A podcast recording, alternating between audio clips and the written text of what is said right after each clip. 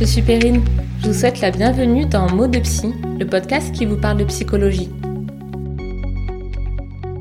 Vous découvrirez ici le récit de professionnels qui travaillent autour de la psychologie et de l'accompagnement de l'humain, de femmes et d'hommes qui vous raconteront leurs expériences concernant leur suivi, ainsi que des concepts et outils pratiques pour explorer ensemble la magie du fonctionnement de notre cerveau, nos pensées et nos émotions.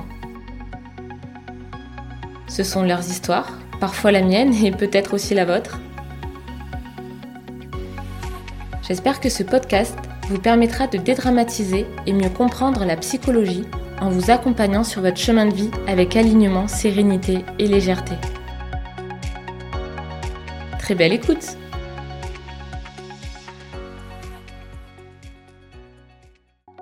J'accueille aujourd'hui Nicolas Sahuc, diététicien nutritionniste depuis presque 20 ans. Sans langue de bois, Nicolas va nous parler de son métier de diététicien spécialisé en troubles du comportement alimentaire, de la place de la philosophie et de l'éthique médicale dans ses accompagnements et de sa vision des réseaux sociaux. J'espère que ce podcast vous permettra de poser un regard différent sur les TCA et de découvrir une nouvelle vision de leur prise en charge portée par la voix de Nicolas. Alors vous êtes prêts? C'est parti Bonjour Nicolas, bienvenue dans Mots de Psy. Bonjour Perrine. Je vais peut-être vous laisser vous présenter et euh, nous expliquer quel est votre métier. Alors, me présenter, c'est toujours un peu compliqué euh, parce que je ne sais pas trop quoi raconter euh, qui soit le plus intéressant pour me présenter. mon métier, je dirais que je suis diététicien de formation et que j'ai dérivé dans les troubles alimentaires et dans la philosophie après. Alors comment vous avez fait justement euh, déjà pour choisir le métier de diététicien et ensuite pour dériver sur les troubles du comportement et la philosophie?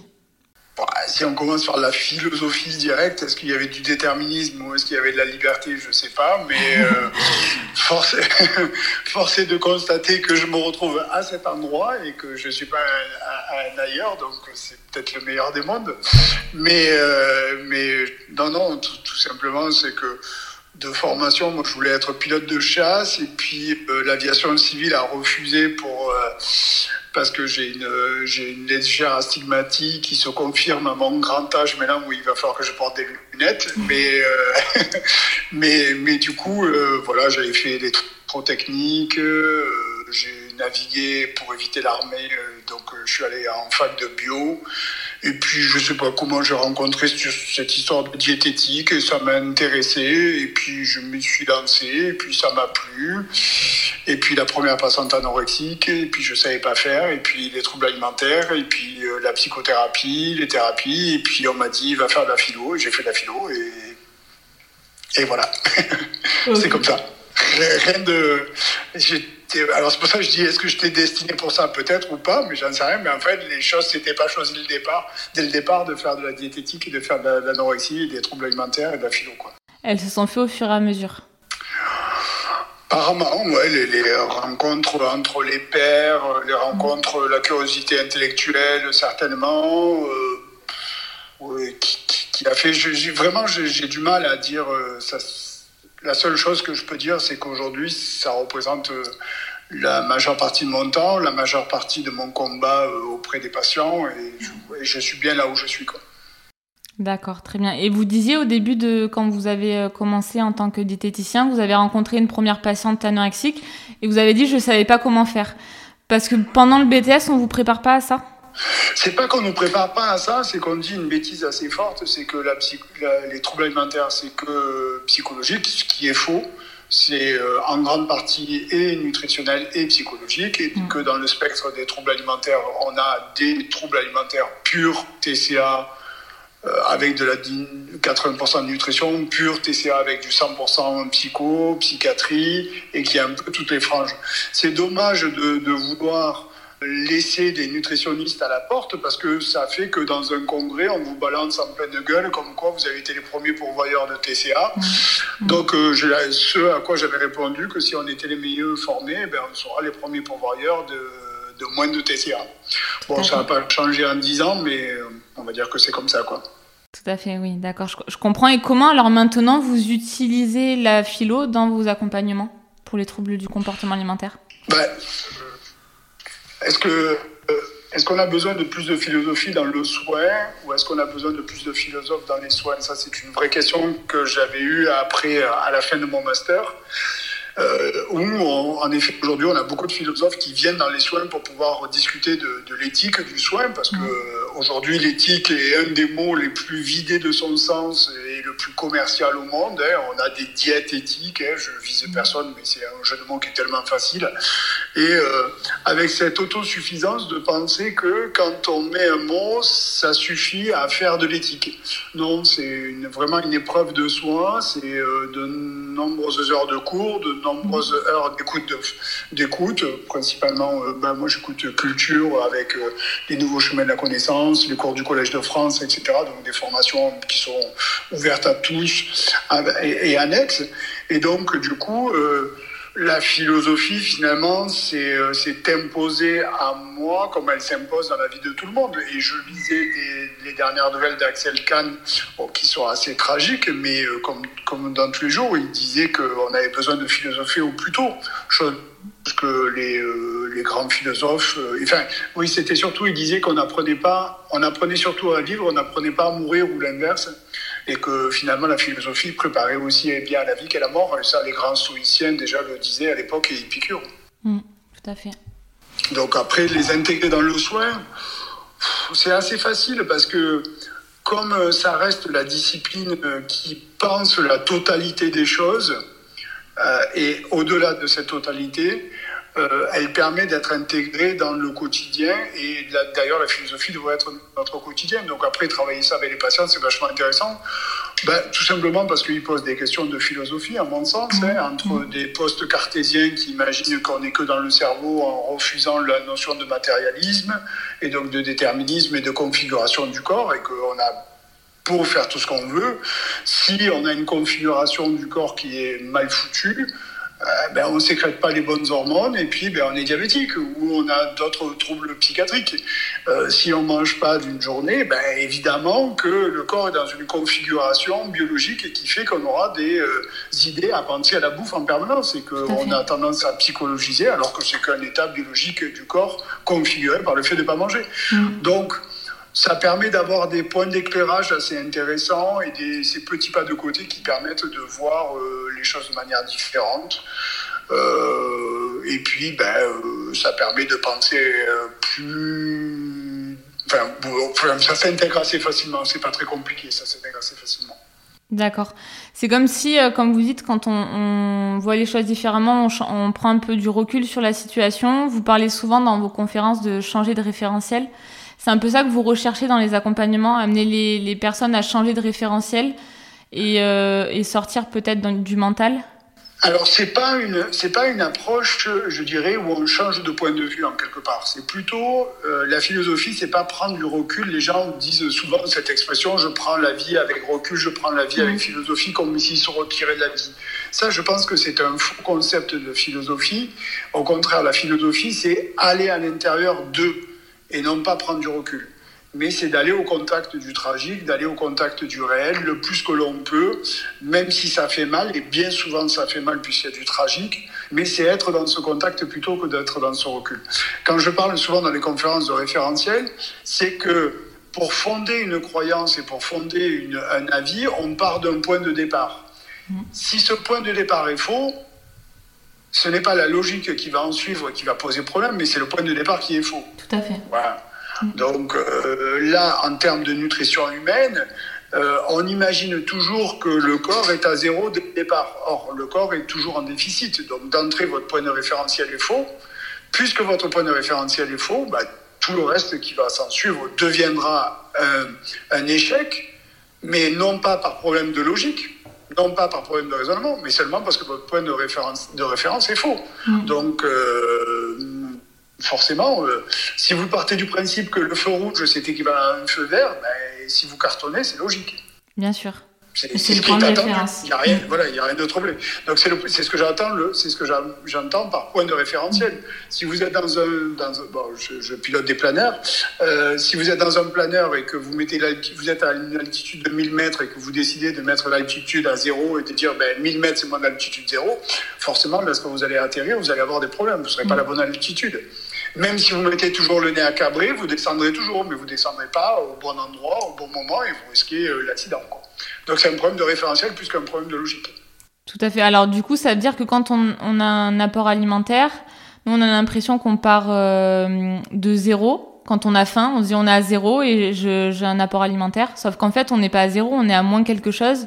Ah, on est à moins quelque chose. Mais d'ailleurs, quand on utilise la langue française, moi qui suis pas très fort en langue française, malgré tout, on parle de déshydratation. Oui. Et on ne parle pas d'hydratation nulle. On parle d'hypoglycémie et on ne parle pas de glycémie standard. On ne parle pas d'hyperhydratation, on ne parle pas d'hyperglycémie ou de surhydratation. Donc les préfixes nous renseignent déjà de là où nous sommes. Donc quand nous avons soif, nous sommes en état déficitaire. Quand nous avons faim, nous sommes aussi en état déficitaire. Comment pouvons-nous être dans un état déficitaire à zéro puisque le corps est de la biologie et qui va au-delà du zéro?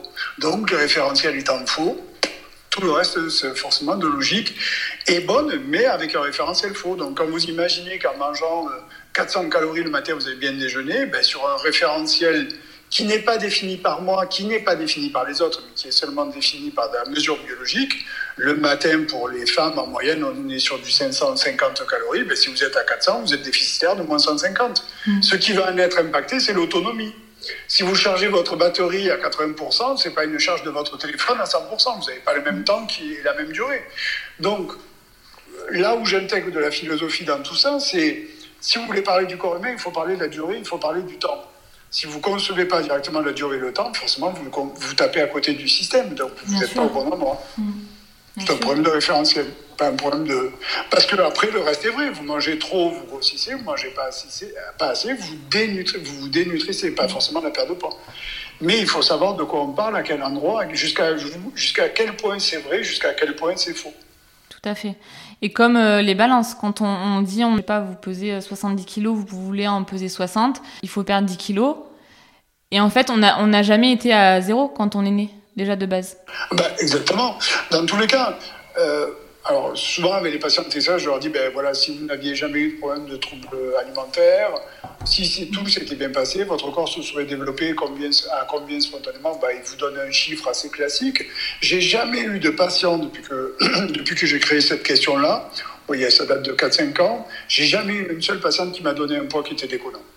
Mm. C'est-à-dire un poids qui était plus bas que ce qu'elle était, ou un poids de 30 kg, etc. Je n'ai jamais eu une qui m'a dit ça. Donc du coup, ça permet de créer ce référentiel zéro et de bien sûr de rappeler qu'on n'est pas en train de grossir. Mais, mais de toute manière, c'est un débat qui est faux. J'en ai par-dessus la tête d'entendre des patients qui nous critiquent en disant qu'on leur fait prendre du poids. Je suis mm. désolé, on n'est pas là en train de... de, ça n'a jamais été la mm. sortie de la problématique. bien sûr c'est rétablir déjà des niveaux énergétiques moins déficitaires. Bizarrement, quand les gens sont moins déficitaires, et eh bien, sur le plan du moral, sur le plan de la qualité du sommeil, sur de nombreux aspects, c'est cette configuration du corps biologique. On se sort de plein de problèmes qui étaient sous-jacents à cette configuration de, nutrition. Clairement, quand le corps est un peu plus en chair, entre guillemets, il y a aussi beaucoup d'autres choses qui refonctionnent. Mm. Donc, euh, on est obligé non pas de faire prendre du poids, mais de rétablir des états minimum de fonctionnel du corps. Tout à fait. Voilà, mais c'est pas c'est pas la prise de poids la sortie de la maladie, clairement. Il mm. faut arrêter avec cette histoire-là, quoi. Ouais. Oui, c'est comme vous dites, c'est comme si on avait l'impression qu'en fait on avait dissocié le mental et le corps, et que là vous êtes en train d'associer les deux en disant ok le mental effectivement euh, ça se travaille, mais il faut aussi que le corps soit apte à travailler parce que sinon. Euh, bah, c'est les deux, dans tous les cas. On peut maintenir euh, cette, cette approche dualiste de l'âme, du corps, etc. mais dans tous les cas, les deux sont à traiter. C'est mm. mon exemple du rosier que j'utilise. Je dis ça parce que sur ma terrasse, il y a un rosier qui est bouffé par les pucerons en permanence. Mais si, mon, si mon rosier, en ce moment, je ne l'arrose pas, il va crever la soif. Et ça n'empêche pas qu'il aura toujours autant de pucerons dedans. Si je veux enlever les pucerons, il faut que je le traite. Mm. Maintenant, si je, si je traite que les pucerons, mais que je ne l'arrose pas non plus, ben, je ne réglerai pas le problème. Donc, il faut que les gens se décomplexent maintenant que ça leur plaise ou ça leur plaise pas, il y a un corps. Mm. Il y a un corps avec ses lois biologiques, avec ses règles biologiques, avec ses fonctionnements biologiques. Que ça vous plaise, ça vous plaise pas, c'est un fait, c'est une réalité. Mm. Vous ne mangez pas, vous penserez à la bouffe en permanence. Vous vous dénutrissez, vous vous mettez dans un état du corps qui fera que vous serez obsédé du poids, de l'image du corps, que vous penserez à la nourriture, que vous aurez qu'une difficulté, c'est à vous arrêter quand vous commencerez à manger. Et donc toutes ces, choses-là sont conséquentielles à des états de, de dénutrition parce qu'on a envie de changer son corps, son image, etc., mais qu'on le fait de manière trop, trop violente. Mm. C'est pas, c'est pas qu'on critique, on ne vous demande pas de ne pas être à votre poids esthétique, on vous demande aussi à respecter les lois biologiques qui sont mm. sous-jacentes à ce mm. poids-là.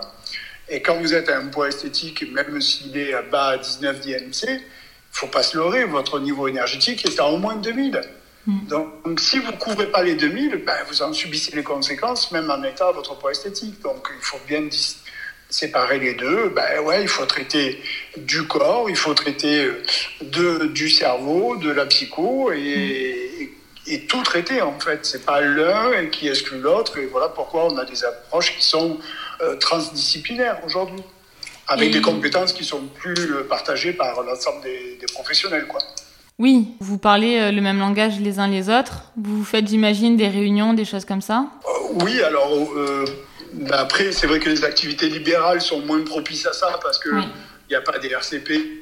C'est pas des réunions communes de professionnels, il n'y a pas de. Euh, enfin, je vois quand je quand j'ai Jocelyne Sultan ou quand j'ai d'autres euh, psychiatres, euh, Sébastien Machereau ou Lazarette, c'est ben, enfin, il y a des fois c'est juste au coin d'une table et on fait le point de tous les patients qu'on a et puis on voit comment ça avance. C'est pas la même chose que quand j'ai des patients hospitalisés à la clinique à Paris, mm. où là, ben, du coup, on fait tout un point. C'est pas la même chose que quand on est à, l'hôpital, où j'ai que de l'ambulatoire, mais comme si j'étais au cabinet, mais à l'hôpital.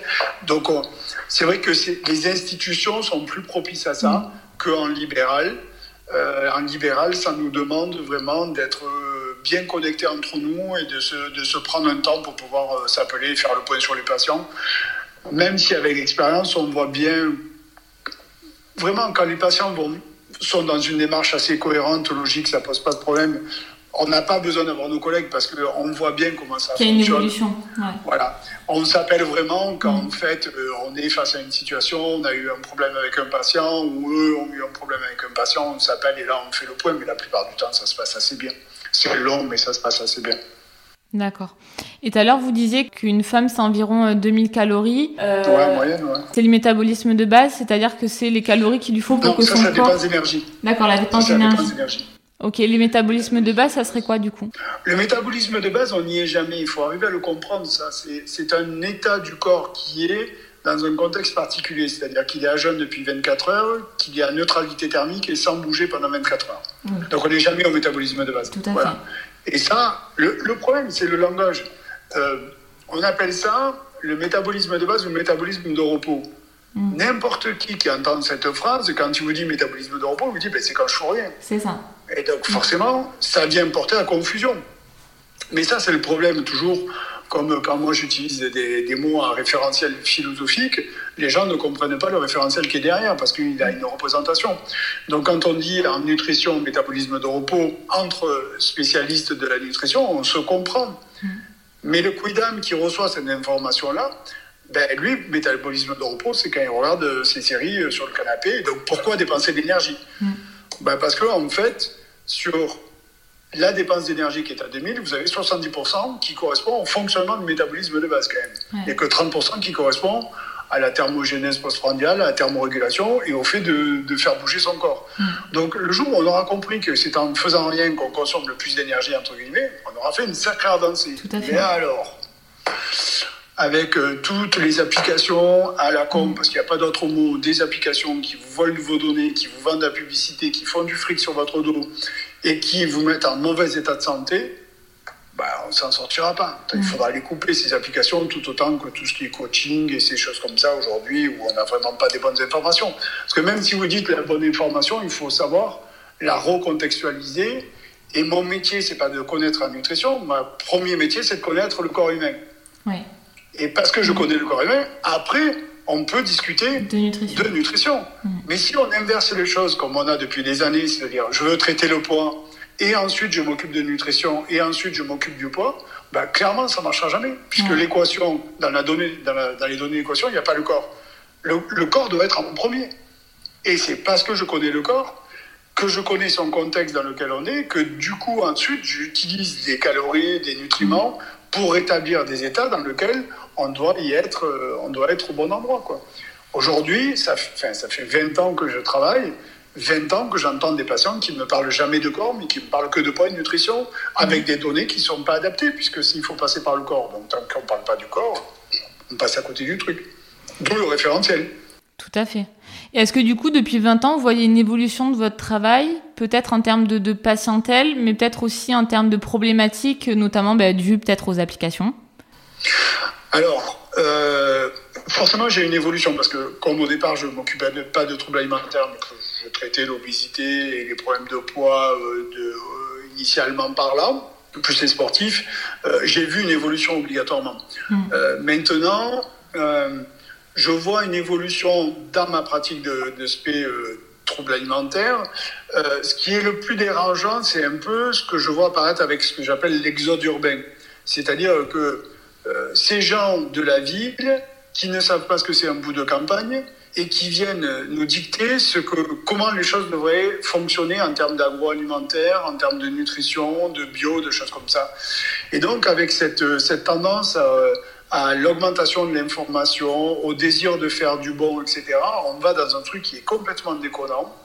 Euh, on est aussi dans une époque euh, de la mesure quantitative. Les, nos mmh. smartphones, il y a quelques années, ne comptaient pas nos pas. Maintenant, vos, vos, les smartphones vont compter vos activités. Donc, toute cette quantité de données mesurables, quantifiables, euh, viennent donner de, une information supplémentaire à quelqu'un qui ne la désirait pas forcément, je ne désire pas avoir l'application de santé sur mon iPhone, mais elle y est. Et on ne peut pas la supprimer, d'ailleurs. Euh, alors, je crois qu'on pouvait la supprimer là sur le dernier. Dans, dans, tous les cas, voilà, je me retrouve avec des données que je n'avais pas. Et donc, je me retrouve dans un espace dans lequel j'étais ignorant, à un espace dans lequel j'ai de l'information, mais dont j'ai pas la capacité, non pas intellectuelle, c'est pas péjoratif, ce que je veux dire, c'est pas la capacité intellectuelle de comprendre, mais c'est la capacité de pouvoir réintégrer cette information dans une dynamique du vivant. Tout à fait. Qu'est-ce qu'on en fait, quoi? Qu'est-ce qu'on en fait? Alors, qu'est-ce qu'on en fait et comment elle est exploitable dans la réalité du corps? Et comment ça, les patients ne peuvent pas l'avoir? Parce que ben, il faut des formations médicales pour pouvoir intégrer ça, plus d'autres formations pour pouvoir intégrer.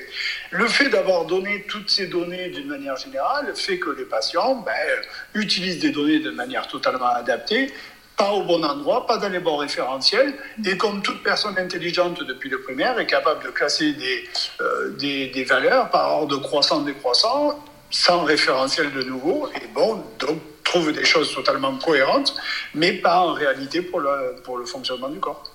Tout à fait. Mais ça va pour l'application santé, mais ça va aussi pour euh, les applications qui comptent les calories ou les applications qui classent euh, les aliments en couleur. Euh, par exemple, l'huile d'olive, elle est en rouge. Donc on se dit, ben, je prends plus d'huile d'olive. Mais oui, c'est ce qui n'a pas de sens. D'ailleurs, hier, j'ai vu passer l'information, l'application Yuka a été sanctionnée parce que lorsque vous, vous scannez, par exemple, le, les charcuteries, ça vous invitait directement à aller signer des chartes pour enlever les nitrates et les nitrites dans ces charcuteries. Ce qui, sur le fond, pourquoi pas? En effet, je ne pense pas que, là aussi, tant que vous n'avez pas fait une école d'ingénieur agroalimentaire, je ne pense pas que vous pouvez comprendre ce que c'est nitrite. On peut comprendre largement que ça peut être nocif, mais il faut comprendre la notion de toxicité. Aujourd'hui, toutes ces applications, tous ces gens qui veulent se mettre à faire de la nutrition, à parler du bien-être, de la bonne santé, ne, comprennent pas les notions de toxicité. C'est pas parce que vous avez une molécule dans un aliment qu'il est en quantité suffisante pour produire un effet néfaste sur le corps. Aujourd'hui, vous voyez, ah, il y a du sucre, donc c'est néfaste. Oui, mais en fait, c'est comparé à combien? Et donc, on nage dans un délire assez impressionnant euh, où tout le monde se veut. C'est un peu la réflexion de ces derniers jours que j'avais. Je, pense que les gens sont des lucifères. Alors, pourquoi des lucifères? Parce que euh, euh, Lucifer était un ange, mais qu'à un moment donné, les anges, c'est l'annonce du renouveau, c'était les messagers. Et donc, le, problème de Lucifer, c'est pour lui, il devenait plus intéressant que le message qu'il apportait. Et c'est pour ça qu'il a été un ange déchu. Et donc, c'est parce qu'il s'est voulu plus important que le message qu'il transportait. Et c'est un peu la réflexion que j'avais ces quelques jours. Je me dis, mais en fait, finalement, tous les gens, sur, les, sur les, ceux qui lancent les alertes, ceux qui veulent donner des messages, je crois que nous sommes plus face à des lucifères c'est-à-dire des gens qui veulent se mettre plus en avant que les messages qu'ils apportent. Parce que sur la base des messages qu'ils peuvent apporter, s'ils n'ont pas la connaissance, pas des bons messages et donc ça crée plutôt quelque chose de néfaste. Et que dans une société où on a une démocratie Internet qui est assez extraordinaire qui permet à tout le monde de dire tout et n'importe quoi, ça pose problème. On a du mal à exister. Aujourd'hui, je crois qu'il y a une compétition mais une, compétition malheureusement de Lucifer. Je suis un peu dur quand je dis ça, je vous avoue, mais c'est juste le point un peu plus critique que je voudrais amorcer et amener hein, comme réflexion. Tout à fait. Avec les réseaux sociaux, euh, les messages ils sont diffusés largement.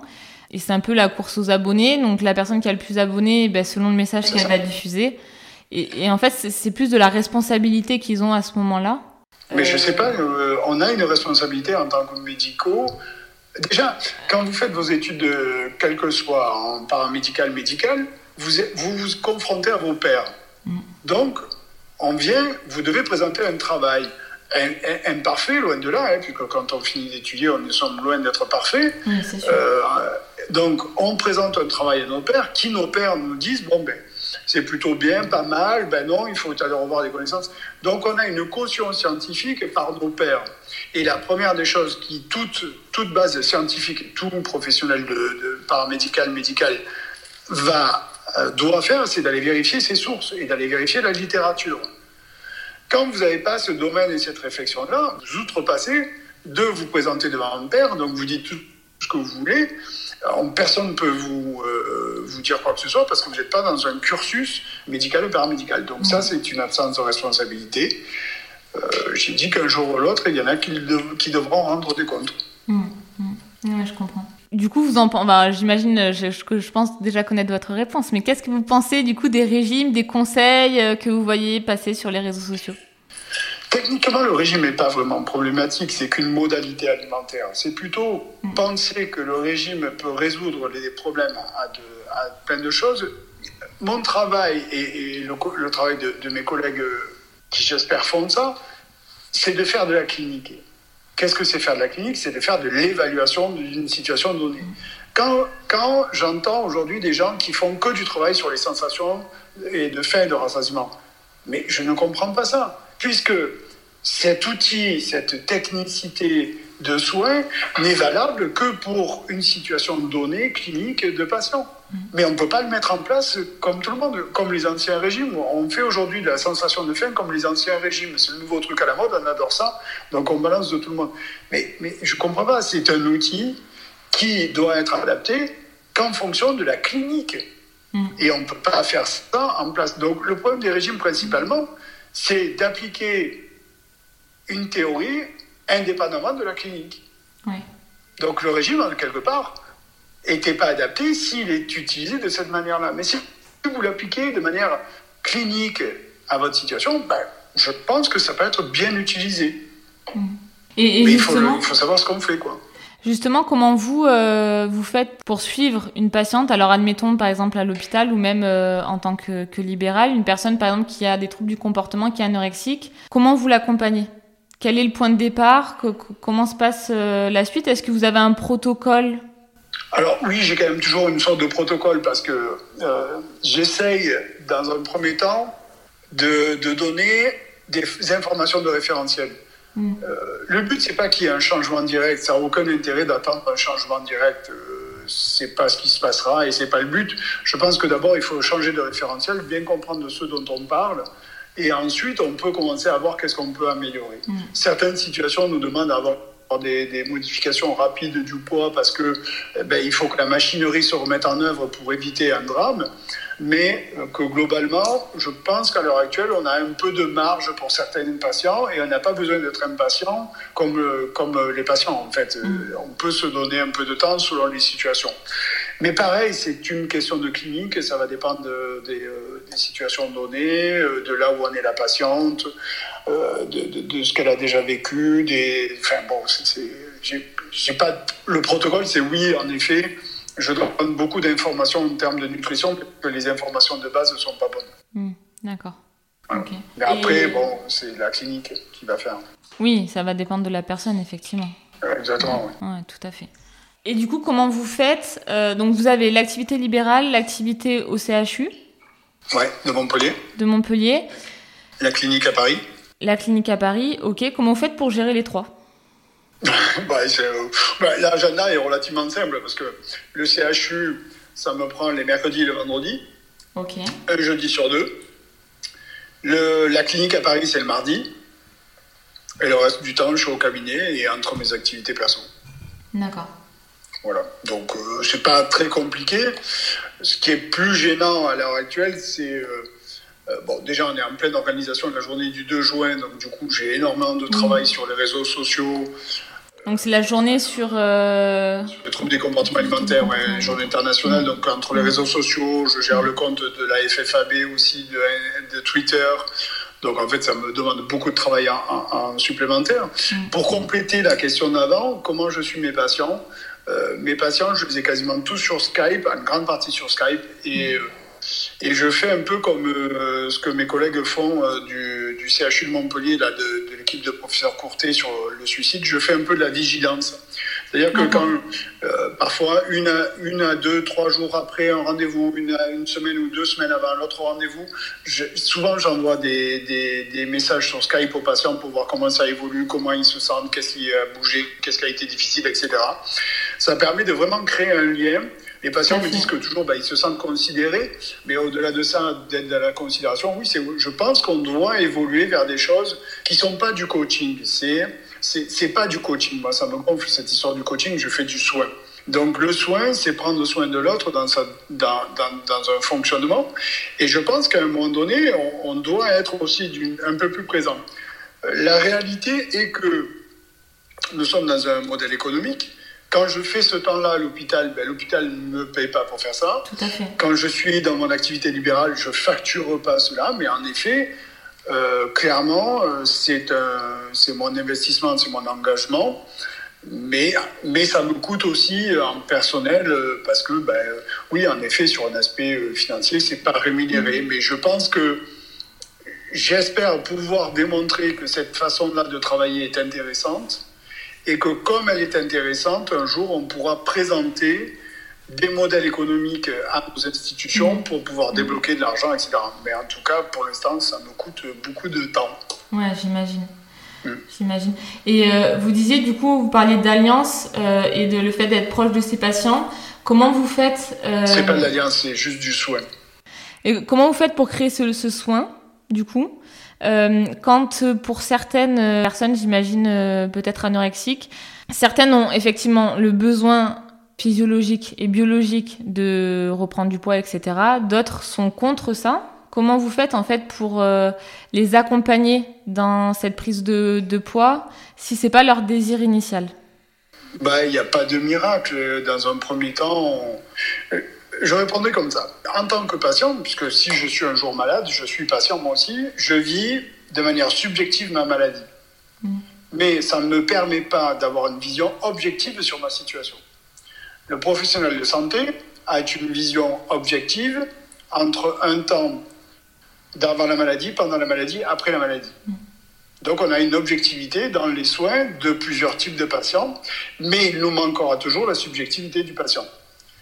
Donc il faut bien comprendre que ces deux systèmes de subjectif et d'objectif qui doivent se rencontrer avec un avantage concernant le professionnel, c'est qu'il connaît la maladie depuis l'avant la maladie, pendant la maladie et après la maladie.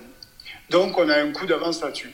Quand euh, on a des situations de patientes qui étaient, à, par exemple, je dis n'importe quoi, à 40 kilos, qui sont à 53 kilos après, et qu'elles vous disent, mais quand j'ai atteint 50 kilos, toutes mes pensées se sont enlevées, et que vous en avez une, deux, trois, quatre, cinq, des milliers qui vous disent, ben, en effet, quand j'aurai établi mon poids, toutes les pensées que j'avais peur, etc., ont disparu, et que vous rencontrez pour la première fois la patiente à 40 kg, vous dites, mais tu sais, quand tu vas remonter à 50, ça ira mieux. Je sais que tu es très angoissé, mais ça ira mieux. Donc on a une objectivité, un coup d'avance. Le seul problème, c'est cette objectivité que les patients refusent par point de vue subjectif. Et c'est là où on a chacun des deux parts à faire, et c'est pour ça qu'il y a une, une asymétrie permanente, c'est qu'il y aura toujours cette asymétrie et elle n'est pas gênante entre le professionnel et le patient. C'est une asymétrie qui se complète par la subjectivité et l'objectivité de chacun pour pouvoir améliorer. Mais que bien sûr, on a le coup d'avance par rapport aux situations. Comme je dis, j'ai pas vécu l'anorexie, mais je suis expert de plusieurs formes de type de l'anorexie mentale et j'ai vu plein de situations données. Même si je rencontre toujours une situation subjective de l'anorexie qui est propre à un individu dans son parcours de vie. Mais ça reste sur de nombreux aspects de cette manière-là. Donc je pense que c'est ce, ce complément d'objectivité et subjectivité qui permet d'accompagner le soin. Voilà pourquoi. Mm. Voilà comment je répondrai à cette question-là. En tout cas, je ne sais pas si je réponds. Enfin, oui, oui, oui, tout à fait. Oui, oui. oui, oui. Et euh, vous parliez justement, vous dites, euh, je suis pas anorexique, etc. Comment vous, vous vivez euh, votre rapport à votre alimentation? Moi, je me, je me définirais vraiment comme épicurien. Hmm. Au sens propre de l'épicure, c'est-à-dire pas au sens mondain de dire que je mange des bonnes choses, ce qui est complètement faux. C'est au sens vraiment épicurien, c'est-à-dire que j'essaye d'être au plus proche de la faim et du rassasiement quand je le peux. Euh, parce que je trouve que je fonctionne moins pire quand je fais ça que quand j'écoute euh, quand j'écoute pas ma faim mon rassasiement. C'est pas que c'est mieux. C'est pas il euh, a pas de aujourd'hui on vante cette histoire il faut manger quand on a faim. on est devenu des, ayatollahs de la faim alors qu'avant on disait aux gens de manger à fixe. Maintenant il faut dire ah il faut que tu manges quand tu as faim. Mm. on est devenu les pires. On est devenu le, les, les, clowns du spectacle en faisant ça, en mm. disant voilà on, on s'est moqué des régimes où on leur disait de manger à fixe, maintenant on dit euh, allègrement, mais mangez quand vous avez faim. Mais, ouais, mais tu fais la même chose qu'avant. ça n'a aucun intérêt. C'est pas ça. C'est qu'est-ce qui se passe? En ayant faim, c'est plus facile d'avoir le rassasiement. Voilà le vrai intérêt. C'est qu'on a plus facilement le rassasiement. Après, que je couvre mon besoin, c'est archi faux. On ne couvre pas son besoin. Ça ne veut pas dire que quand je mange entre la faim et le rassasiement, j'ai couvert mon besoin. Manger entre la faim et le rassasiement que de la salade, eh ben, vous n'avez apporté que de la salade, vous n'avez pas couvert votre besoin. Manger entre la faim et le rassasiement que des frites, ben, là aussi, vous aurez peut-être apporté un niveau énergétique élevé, mais vous n'aurez pas couvert un besoin en minéraux et vitamines. Donc il faut arrêter avec ce délire vis-à-vis de ça. L'intérêt de manger quand on a faim, c'est d'observer le rassasiement. C'est plus simple.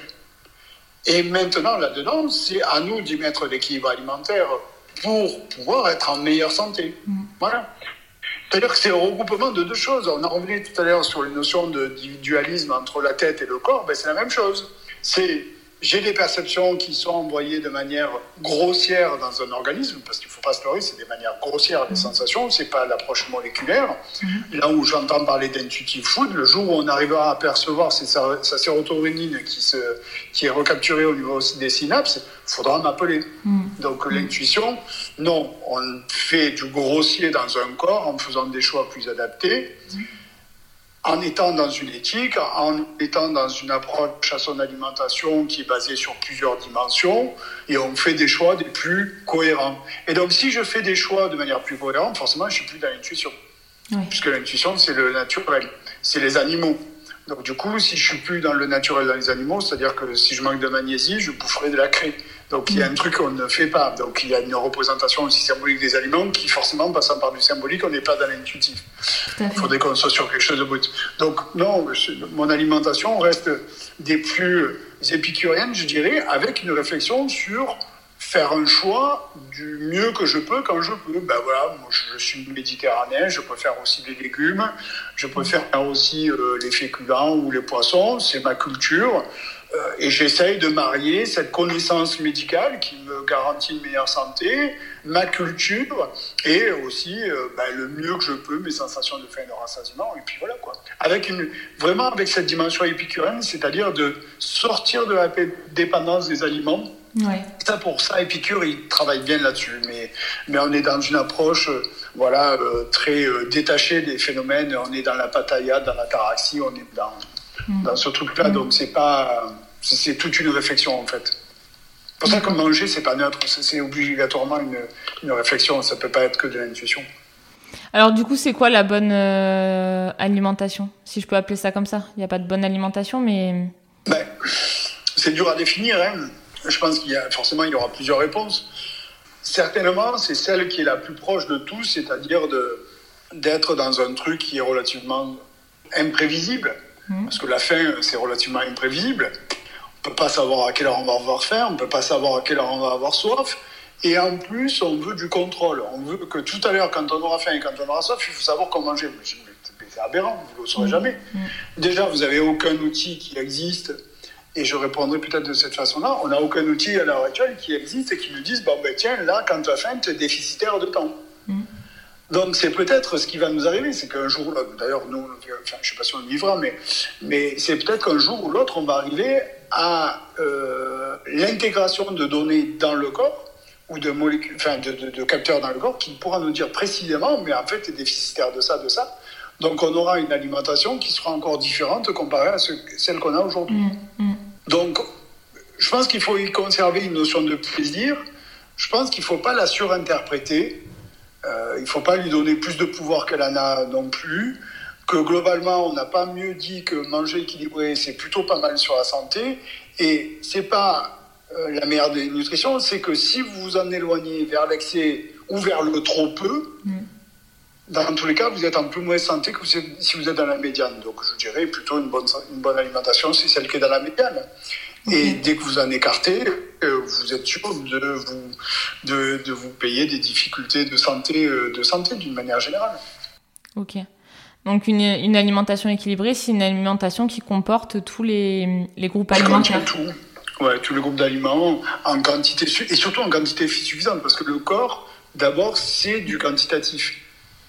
Là où l'esprit serait de l'ordre du qualitatif, euh, de, de, de, de, la recherche de goût, d'une esthétique, etc., le corps, lui, c'est du quantitatif.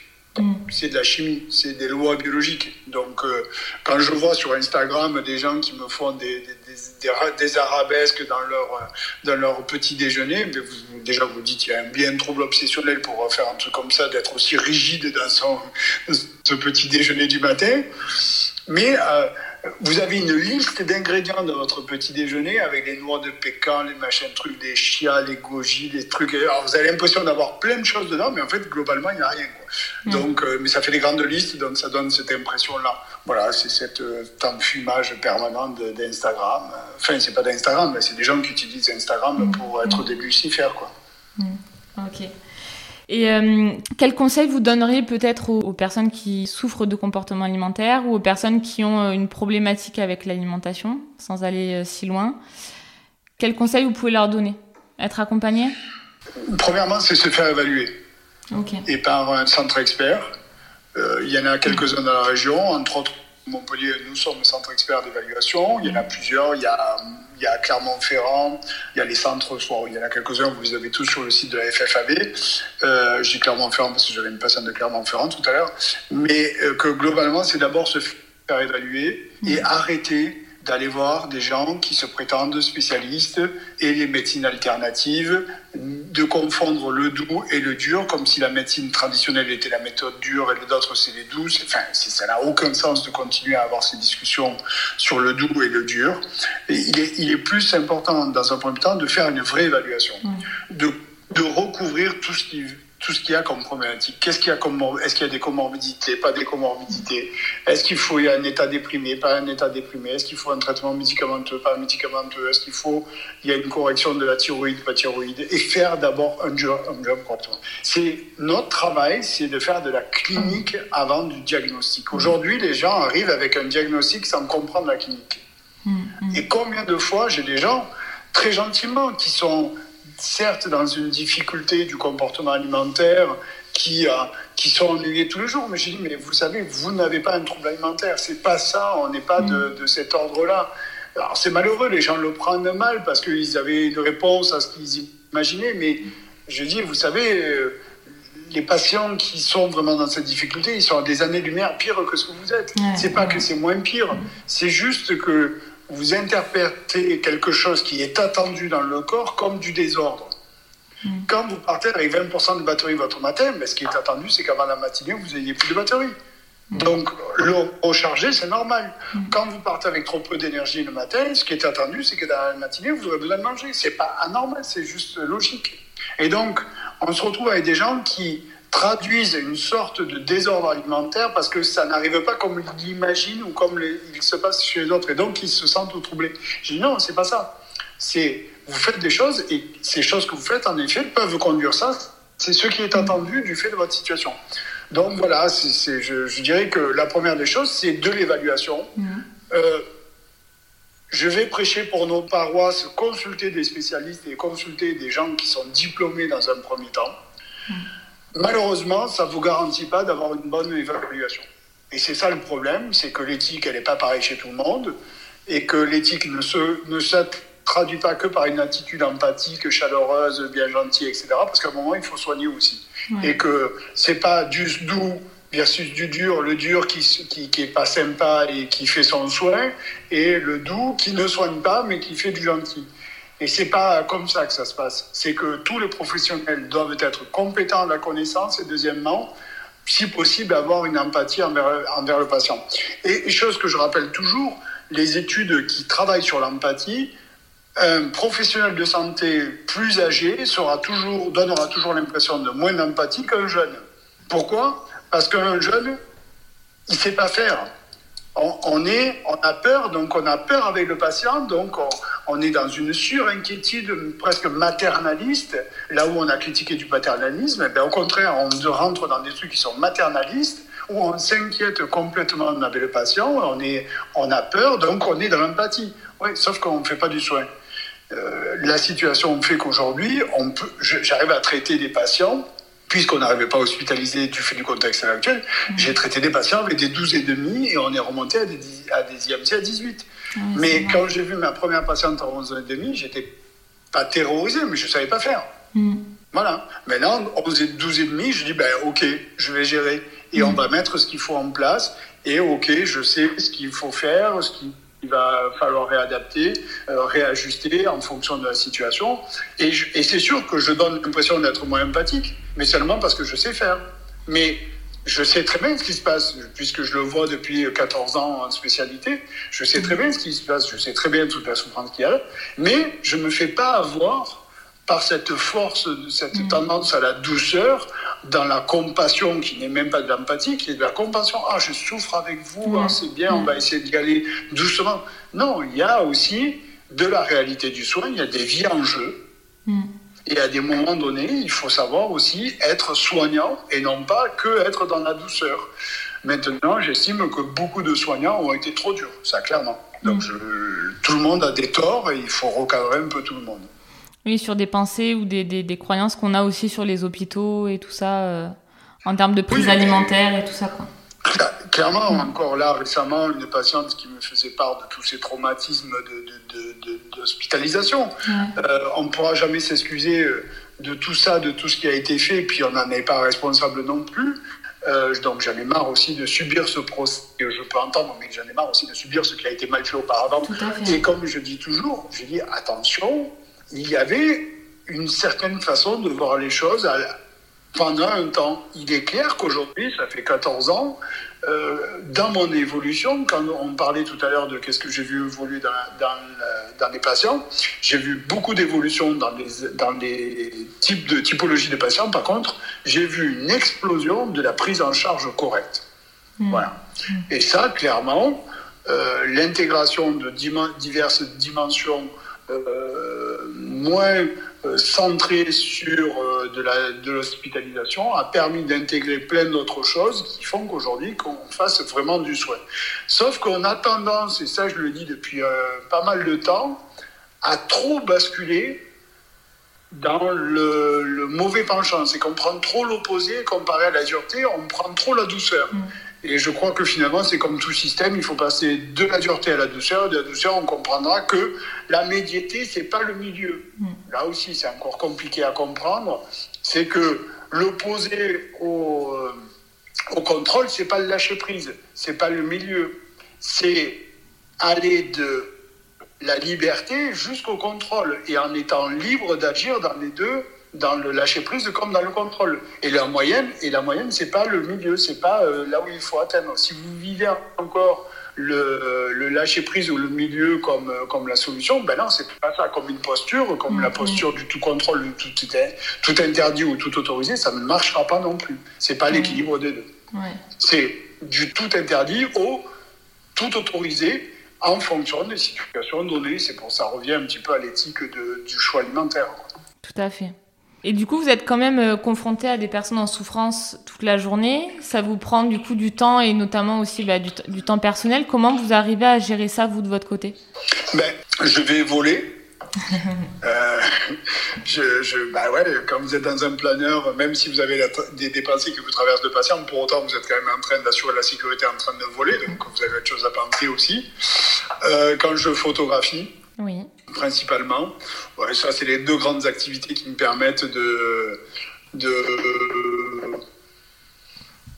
d'avoir mon esprit occupé à autre chose et que comme j'ai mon esprit occupé à autre chose, j'ai moins la pensée des patientes euh, qui est là. Mais, mais oui, euh, les patients sont quand même toujours pas très loin de, mes pensées.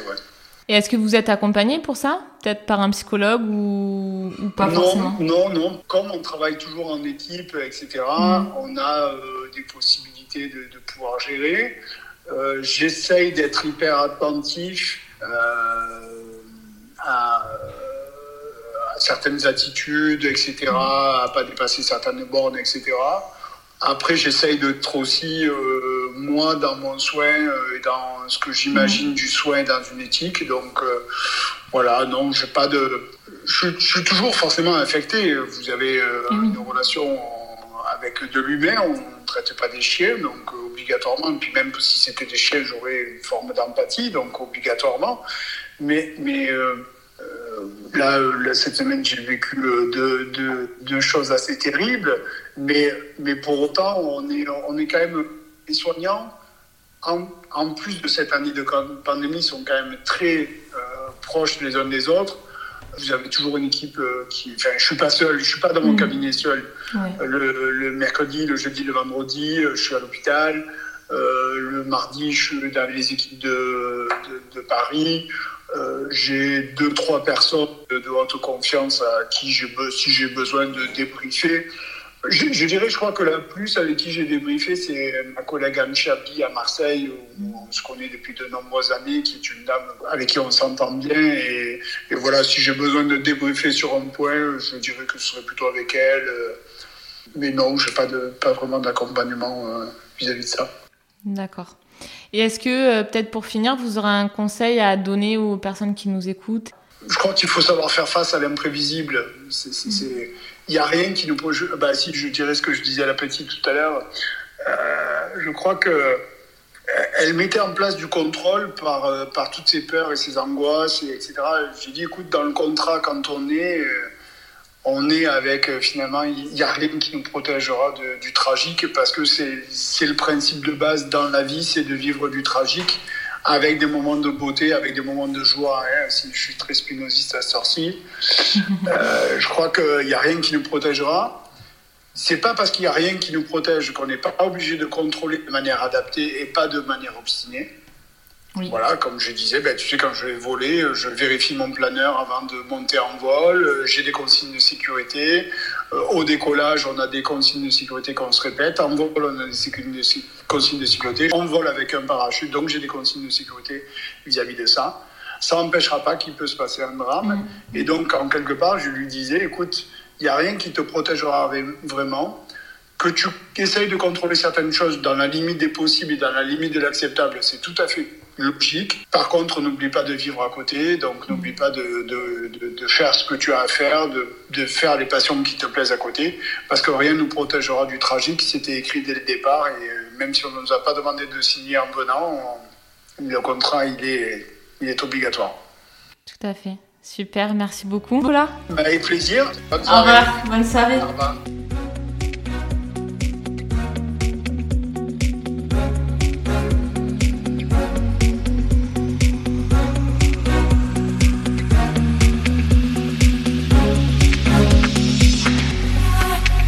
Remercie d'avoir écouté cet épisode et j'espère qu'il vous a plu. Si c'est le cas, je vous invite à le partager autour de vous et à me le dire avec des étoiles sur votre plateforme d'écoute. Je vous remercie également par avance pour vos commentaires. Pour découvrir les actualités de ce podcast, je vous invite à vous y abonner et le suivre sur Instagram sous le nom de mot.2.psy. A très vite pour le prochain épisode.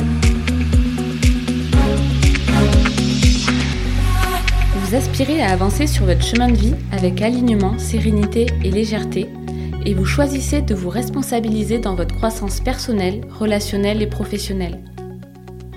Vous voulez être accompagné pour intégrer ces concepts et pratiques? Alors vous pouvez me contacter sur Instagram ou sur mon site internet peringaillard.psychologue.com.